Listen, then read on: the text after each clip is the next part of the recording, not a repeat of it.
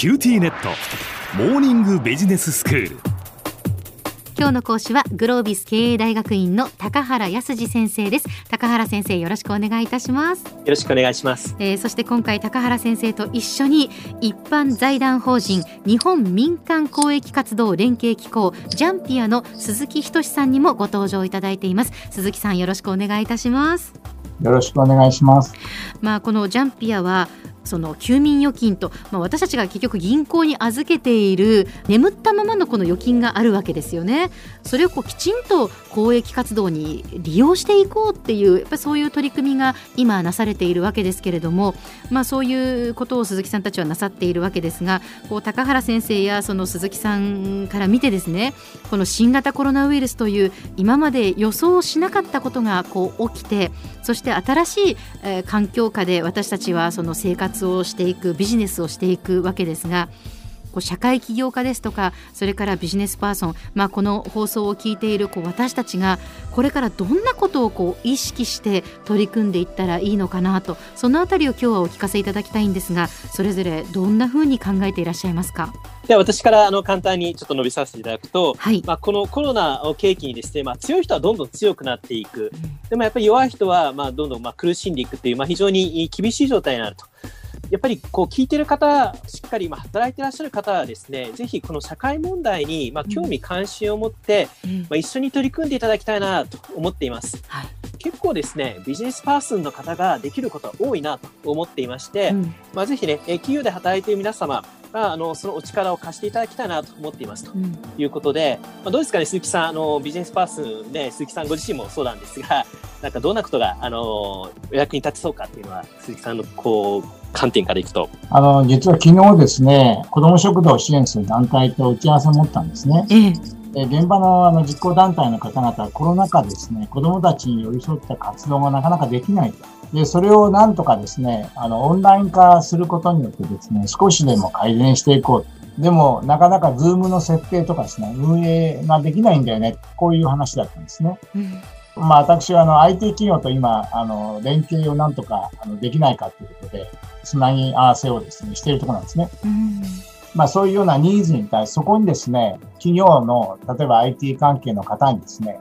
えサポートしていただくというようなことが可能性としてある。うんそれから、まあ、ちょっと硬い話なんですけどね、なんで企業がですね、関わることが大事かということなんですけども、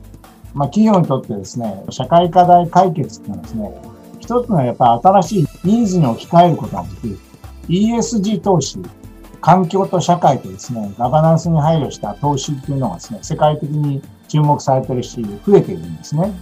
で企業にとってですね、社会価値と経済価値のですね、両立っていうのは非常に重要なテーマになってますね。で、この鍵はですね、社会課題解決につながるやっぱりビジネスモデルの創出なんですね。そのために現場で何が起きているかということをですね、やっぱり肌感覚で知ってもらうってすごく大事なんです。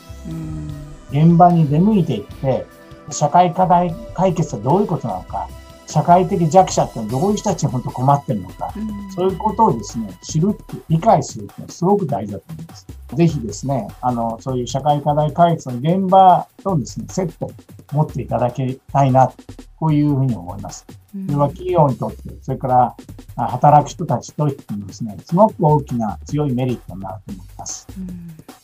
まずやっぱりその社会がどんな問題に直面しているのか、まあ、知るということそして新しいことをその生むということではなくて自分たちがこう持っているノウハウ今までやってきたことが何かその解決に役立てられないかっていうそのなんか結びつきをやっぱり探していくっていうことなんでしょうか？そうですね。うん、で、そういう異質なものがですね、結びつくと、イノベーションも生まれるんですね。ええ、あの、社会課題の解決っていうのは、特定の団体だけでもできないし、うん、NPO だけでも限界あるし、もちろん企業だけでもできない。うん、あらゆるあのセクター、プレイヤーがですね、うん、連携して共同で取り組んでいくというところもですね、非常に社会的に期待されているところだと思います。うん、なるほど。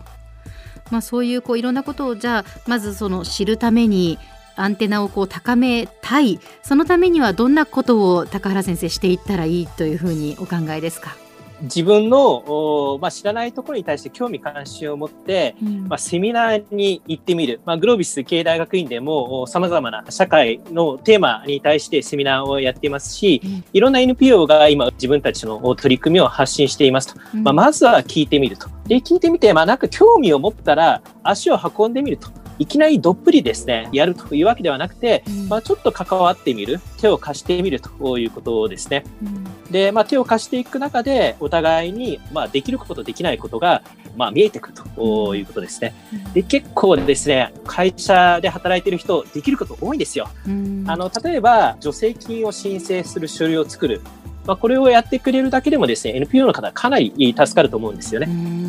経理の管理と領収書を集めて、をしっかり報告をするということも、まあ、ビジネスパースにとったら、まあ、毎月やってることであると思うんですけど、まあ、NPO にとってもなかなか忙しくて手が回らないということで、まあ、それも非常に助かると。まあ、一緒に働くというのもありますよね。いかに働く場所を増やしていくか。例えば障害者の雇用で自分たちのチームに受けるには何があればいいのか考えてみるとか、まあ、変則的な働き方をしないといけないシングルマザーの方に、まあ、働いてもらうには何をすればいいのかというのもですね、まあ、これも社会課題の解決に今つながっていくと思いますので、うん、まあ、ビジネスパーソンの皆さんの手の届く範囲でですね、うん、大きな社会貢献はしていただけるものだと思ってますので、うん、まあ、ぜひね、いろいろやっていただきたいなと思ってます。えー、先生あのここまで6回にわたってお話をいただきましたけれどもここまでをまとめていただけますでしょうか？あの、まあ、まとめ、えー、とさせていただくと、まあ、こういったあの社会課題に対して向き合っていくということはですね、えー、まあ、この社会において全体的に新しい取り組みなんですね。で新しい取り組みっていうのは何事もうまくいくこともあればうまくいかないこともあると。もうこれは当たり前です。うまくいかないところに目を向けて嘆くのではなくて、うまくいってるところに目を向けて、喜びながら、これをどうやったら、まあ、広くやれるかとか、より深めていけるかというところで、うまくいっているところをしっかり繰り返していけるようにですね、あの、思考を、ま、重ねていくというのが大切かなと思っています。ぜひね、あの、リスナーの皆さんと一緒に、社会課題、格差の是正に向けて取り組んでいければなと思っています。えー、今日の講師はグロービス経営大学院の高原康二先生。そして一般財団法人日本民間公益活動連携機構ジャンピアの鈴木仁さんでした。どうもありがとうございました。ありがとうございました。ありがとうございました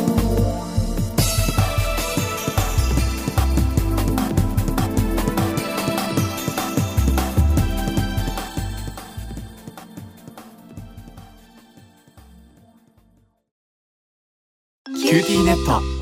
地下って乗り換えたみたいよ。よくそんなに簡単に乗り換えられるわよね。私もそろそろ乗り換えよっかな。え今の彼3人目じゃなかったっけ？今年だけで。スマホの話なんだけど。乗り換え簡単。格安スマホの QT モバイル